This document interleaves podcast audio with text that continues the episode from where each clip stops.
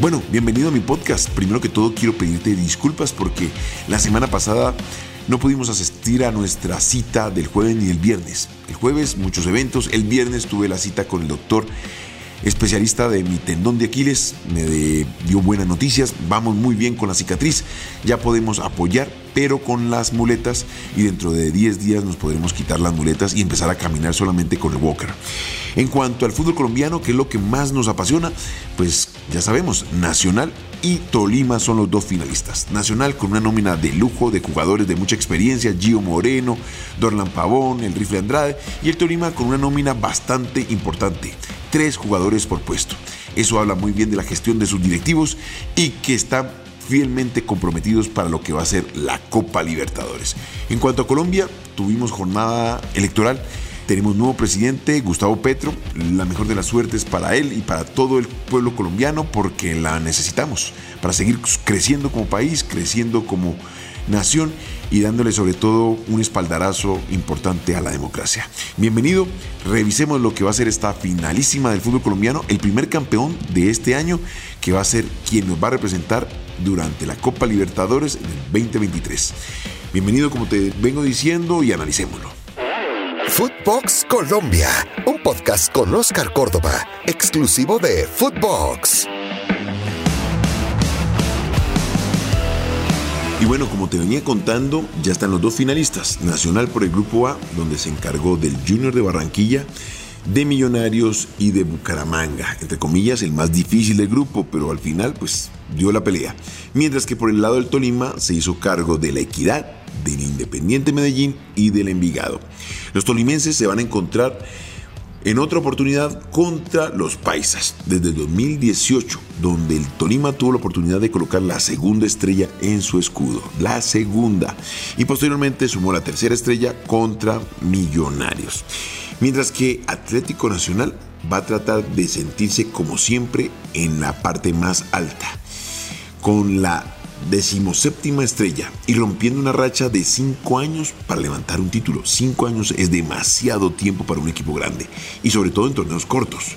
Entre los dos han hecho la gran cantidad de puntos, cada uno sumando 13 puntos que hizo el Deportes Tolima en sus cuadrangulares y sumó un total de 53 en reclasificación, 5 más que Millonarios y Atlético Nacional hizo 12 con el grupo A y suma 48 igual que el equipo de Bogotá.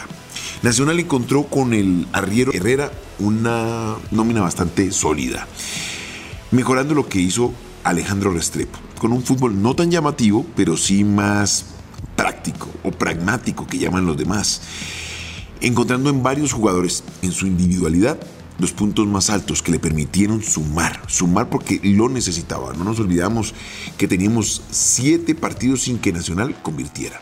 Encontró en Sebastián Gómez su mejor hombre en la mitad de la cancha. Un jugador que se fue ganando la posición sobre, por ejemplo, Alex Mejía, un jugador que trajeron para darle esa solidez y que este muchacho se ganó la capitanía y sabe jugar tanto con John Duque como con él. En cuanto a la defensa, destacar lo de Olivera, un jugador que llegó con muy poco perfil, llamémoslo redundante o rimbombante al fútbol colombiano y se ha demostrado que tiene una jerarquía importante para jugar en el Atlético Nacional. Hay que reflejar o demostrar que eh, Vaquero y Camelo han encontrado la manera de defender y de sacar su barco en cero. Eso, eso es fundamental para un equipo como, como Nacional. Y también exaltar lo de Kevin Mier, un arquero bastante joven que durante esta temporada ha alcanzado rápidamente la madurez por todos los problemas que estaba viviendo Atlético Nacional y que hoy se ha consolidado como el arquero titular del equipo de la capital de la montaña. Es un muchacho joven, con muy buena talla, que tuvo un corto paso en el Independiente de Santa Fe, pero que regresó y además los momentos que ha tenido en selecciones básicas le ha permitido mejorar en ese rendimiento y hoy empoderarlo como el arquero titular de Atlético Nacional. Y adelante, pues Jefferson Duque. Me parece que es un jugador que con su experiencia ha logrado darle el punch que necesita Atlético Nacional, cosa que por ejemplo le faltó a Millonarios en la recta final. Millonarios no tenía ese hombre gol y le costó permanentemente. Mientras que vamos a mirar por el lado del Deportes Tolima, que se ha armado muy bien y Hernán Torres ha sabido manejar de forma correcta esa nómina. Tiene casi tres jugadores por puesto. Tres, eso es mucho. En este fútbol de escasez, donde rápidamente los equipos internacionales se llevan nuestros talentos, me parece que lo que está haciendo el Tolima para consolidar un grupo que compita a nivel internacional ha sido muy, muy bueno y bonito. Lo que pasa es que de pronto en la ciudad no ha sabido valorar el esfuerzo de este grupo empresarial para mantener al Deportes Tolima como un equipo de alta competitividad. Podemos mirar, por ejemplo, que si no está Plata, Anderson Plata en la nómina, aparece un Miranda o si no está, también Caicedo da la mano. Eso habla muy bien de lo que puede ser un equipo en cuanto a refrescar la nómina. Orozco no se nota eh, cuando está fuera de la cancha, porque los demás están aprovechando la oportunidad y dándole ese, esa estabilidad que el equipo necesita, porque es un equipo sólido, un equipo muy sólido en defensa y sabe cómo manejar los tiempos de los partidos. Tan es así que al Envigado solamente le bastó con un gol para poder pasar a la próxima ronda, o sea, a la finalísima. Aquí quiero exaltar lo de Cuesta, porque Cuesta ha sabido esperar, ha tenido paciencia, ha trabajado fuertemente, esperando a la sombra de Montero. Montero se fue y ahorita nos encontramos con un Alexander Domínguez, un arquero de selección. Pero aquí habla claramente que cuando hay competencia, hay exigencia, todos tienen que estar a la altura para poder responder en el momento de saltar a la cancha. Eso los ha sabido manejar muy bien Hernán Torres y muestra de ello es lo que cuesta, muestra cada compromiso, compitiendo directamente con, Domingos, que, con Domínguez, que es un arquero de selección. Sin lugar a dudas, créanme, Tolima para mí es el equipo más mm, importante y llamémoslo que se ha sabido consolidar como líder y poder encontrar la tercera, cuarta estrella. ¿Por qué? Porque ha sabido manejar los tiempos, se nota en el terreno de juego que es más maduro que Atlético Nacional y que no ha tenido ese tipo de situaciones mentales como lo tuvo Atlético Nacional al principio de año, cuando quedaron por fuera de la Copa Libertadores y luego de la Suramericana.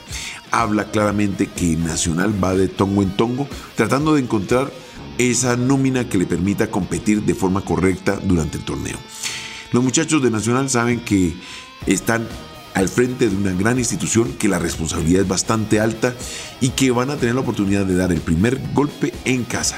No nos olvidemos, el primer partido va a ser en el Atanasio Girardot y el segundo partido va a ser en casa del Tolima. Aquí lo que de pronto puede llegar a preocupar es que el Tolima no ha sabido capitalizar toda esa diferencia de puntos y coronarse campeón ante su hinchada. La última fue ante el Deportivo Cali por la Super copa esa que se inventaron.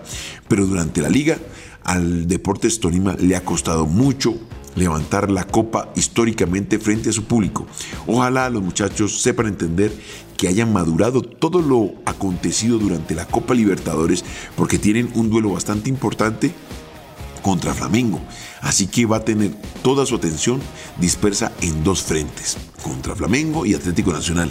Va a ser bastante interesante lo que va a hacer el manejo de Hernán Torres para mantener una nómina totalmente motivada y no descuidarse en ninguno de los frentes. No nos olvidemos que la foto del principio no es la foto del final. Aquí ha sabido manejar muy bien el profesor Hernán Torres todos esos egos y ojalá lo sepa capitalizar en esta recta final del torneo. Bueno, eso era lo que te quería contar. La finalísima del fútbol colombiano, primero en Medellín, luego en Ibagué, un remate y sabremos quién va a ser el primer representante de Colombia para la Copa Libertadores del 2023. Sabes que me puedes encontrar aquí en Footbox Colombia, en todas las plataformas, pero exclusivo de Footbox. Esto fue Footbox Colombia con Oscar Córdoba, un podcast exclusivo de Footbox.